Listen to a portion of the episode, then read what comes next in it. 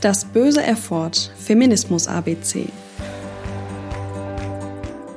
Das englische Wort woke heißt auf Deutsch so viel wie wach, erwacht und wird seit den 2000er Jahren zur Beschreibung eines erhöhten Bewusstseins für Rassismus und gesellschaftliche Privilegien verwendet.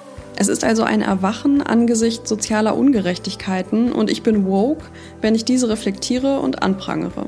Soziale Ungerechtigkeiten können Rassismus, Sexismus oder auch Umweltverschmutzungen sein. Der Begriff woke wird also meist im Kontext von Antirassismus, Feminismus und queerem Aktivismus verwendet und hat mittlerweile eine große Bedeutung in der progressiven, eher linken Politik. Das Wort steht für Reflexion über die kulturellen Probleme der Gesellschaft. Man spricht dann auch von woke culture. Dass das Wort mittlerweile fast schon inflationär in Bezug auf alle möglichen Themen benutzt wird und vor allem auch bei der weißen Bevölkerung beliebt ist, wird allerdings von vielen kritisiert.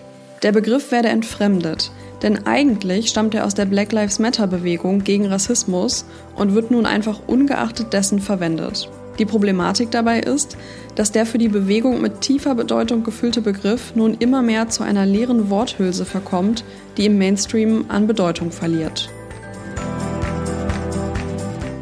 Mehr über das böse F-Wort erfährst du auf Instagram. Such dort einfach nach Feminismus Podcast oder das böse F-Wort. Ich freue mich über Feedback, Fragen und Anregungen.